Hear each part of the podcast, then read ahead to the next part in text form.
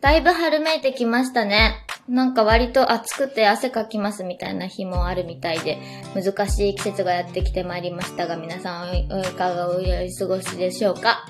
私は、最近は、家でよく水餃子食べてます。岡山のキニラが入った、えっと、水餃子の大王っていうところのやつをお取り寄せして、水餃子にして食べてるんですけど、あとは朝、納豆トーストにはハマってて、納豆のトースト食べてます。どうやって食べるかというと、トーストを一回焼くじゃないですか。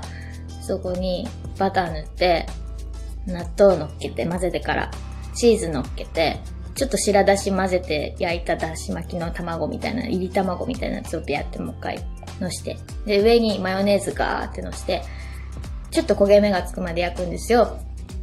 それで食べたら、めっちゃ美味しいですから。納豆酢と、もう、糖をこう、縮、縮、縮するタイプで。あ、ちょっと、口がまめらんね、もう、全然。ろれつが回ってないね。どうしたんでしょう、私。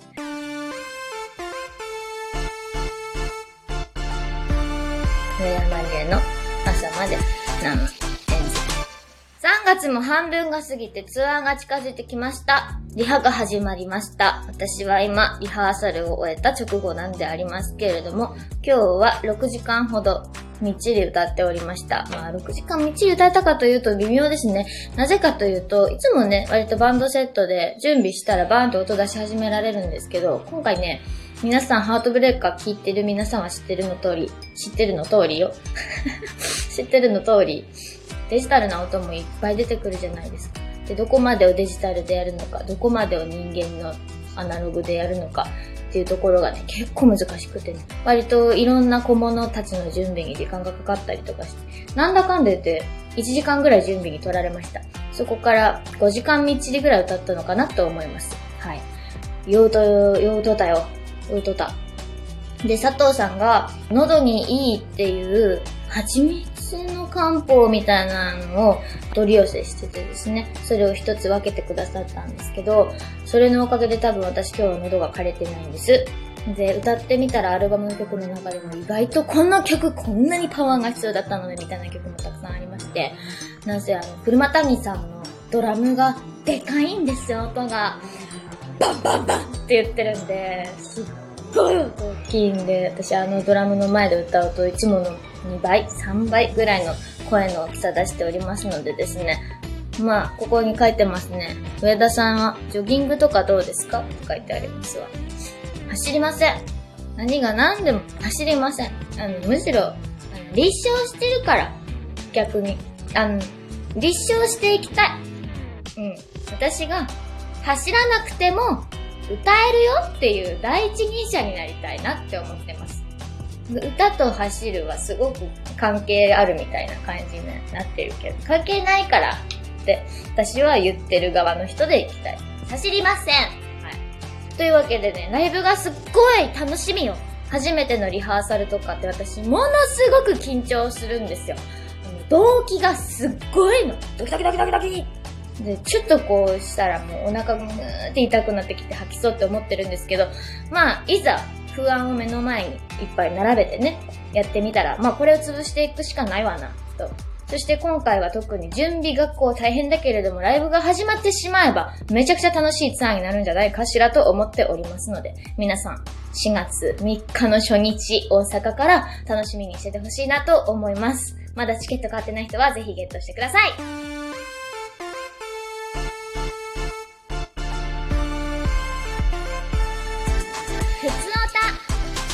ラジオネームみんちゃんさんから。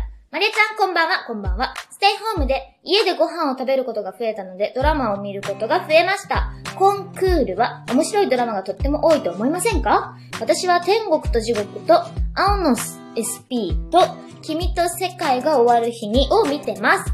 高橋一生やばいですよねとまりえちゃんは映画を見ているイメージですがドラマも見ますか？今見ているドラマはありますか？高橋一生さん。私のフィアンセだったかもしれない人ですね。こんなこと言ったら怒られます。勝手に言ってるだけですからね、本当に。私も見てます天国と地獄見てますあんまりドラマ普段見なくて、昔のドラマが割と好きだったりするので、それ繰り返し見てることの方が多いんですけど、今回は友達に勧められて天国と地獄見始めました。面白いで、なんか、あの、入れ替わり系のね、お話で。で割とこう、サスペンスというか、事件がまた怖いんです。あ、で、事件の殺人現場が怖いドラマ大好きなんですよ。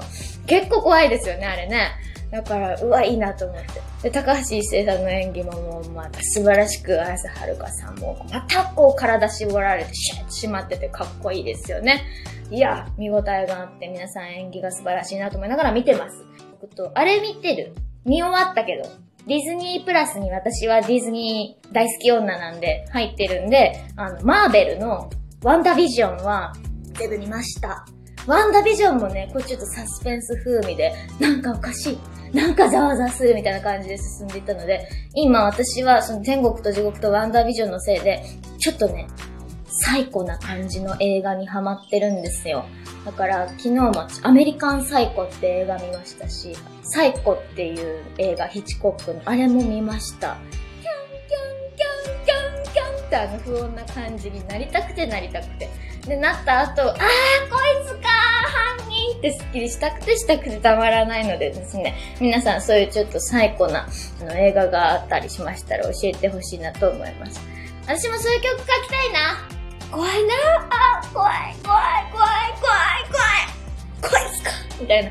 最後スッキリみたいな感じで曲書きたいと思います。はい。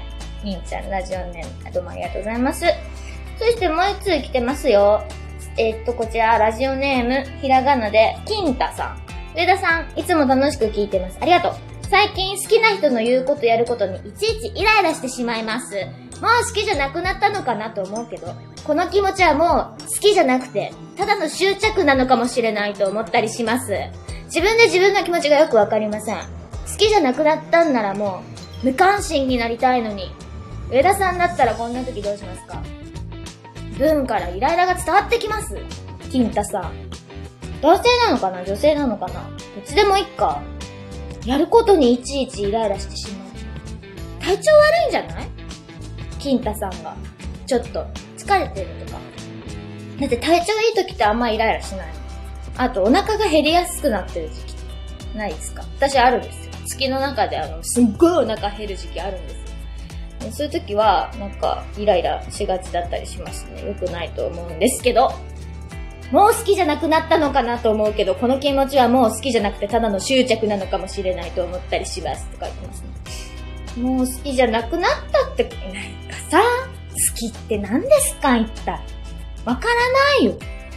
ただの執着、美しくないかなって思うよね、そういうこと。私、あの、ラスアルドピアのビルベリーツアーの時に、なんかすごいしんどくて、初日の札幌の時に、人生で迷ったら、美しい方を選んでいきたいって MC をしたんです。だから、美しい方を選ぶがテーマのツアーみたいになっちゃったんですけど、本当ね、そうと思って、どれくらい金太さんがその好きな人と付き合ってらっしゃるのかわからないですけど、そういう時期もあるんじゃないですか？今付き合っているその方とですね、今付き合っているわけなんで、ちょっとずつこう連絡が取れなくなったりとか、すれ違い始めた時点でもう付き合ってないよ、それは。付き合うのやめよとかそういうことを言わなくともね。だから、ちょっと質問に対してどう答えたらいいかわからないですけど、まずは、美味しいもの食べよう。イライラする自分を、なるべくご機嫌よく過ごして、で、仕事もしよう。ちょっといつもより頑張って。で、私偉いなーってなって、それで、まあ、体調もちょっと見直そう。体温計を3日続けましょう。そしたらもしかしたら何か不調が見えてくるかもしれません。ね、呼吸が浅くなってるとか。その上で、連絡をとりあえず3日経ってみて、あ、ちょっと恋しいかもって思えたら、やっぱそれはまだ好きなんじゃないですか？あ、いいアドバイスができましたね。はい。ラジオネーム、金太さん、メールどうもありがとうございます。さあ、こんな感じで皆さんからのメールもですね、これからもお待ちしておりますので、イライラしてしまう人も、すごく最近はふわふわしてる方も、いろんなメール待ってます。ぜひ、info アットマーク上田まりえ .com まで送ってきてください。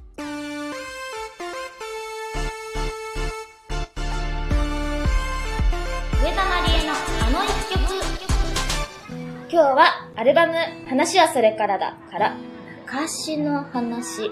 2015年2月25日発売です。へ2014年に12月にアルバム完成ギリギリに作った曲でした。なんかこう、ちょっとスケッチしてるぐらいの気持ちで、軽くね、ですよラフにね、歌ってるものを入れたいなって思って、アルバムに向けても作りました。全体像が割と見えてからですね。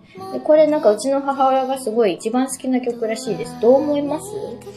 サビの歌詞、ファンファンファンファン、ファンファンファンファン、ファンファンファンですよ。ねえ。羊がね、出てきたりとかするし、昔のことを歌ってたりとかしますけれど、まあ、何のことなんかな、みたいな曲ですよね、これも。で、私は、まあ今回リハーサルとかしててもより思いますけれども、こう、テーマがドーンとか、バーンって皆さんに向かって歌える華やかな曲、あんまないなってやっぱ思う。あの、何のこと歌ってはんのかなって、私も歌いながら歌ってんのかなって思いつつ、だけど、なんか、なんかこう、ちゃんと言えてないけど、まあ、わかるよ、みたいな。そのぐらいの感じで、私の心と歌とみんなの心がフィットする感じがする。そこの、こう、シンクロ率が深い気がするんですよね。だから、こう、なんだろうな。地味よね。基本的にね。なんで、まあ、昔の話という曲も絵画を描くようなつもりで、メモ紙からバーって広がるようなぐらいのスケール感の、私も好きな一曲であります。昔の話。今夜もあっという間の12分間、いかがでしたか？これからみんなは寝るんでしょうか？早いとこ、眠りにつきましょうね。番組へのメールは info アットマーク上田まりえ .com までお待ちしております。それでは、この辺でおやすみなさい。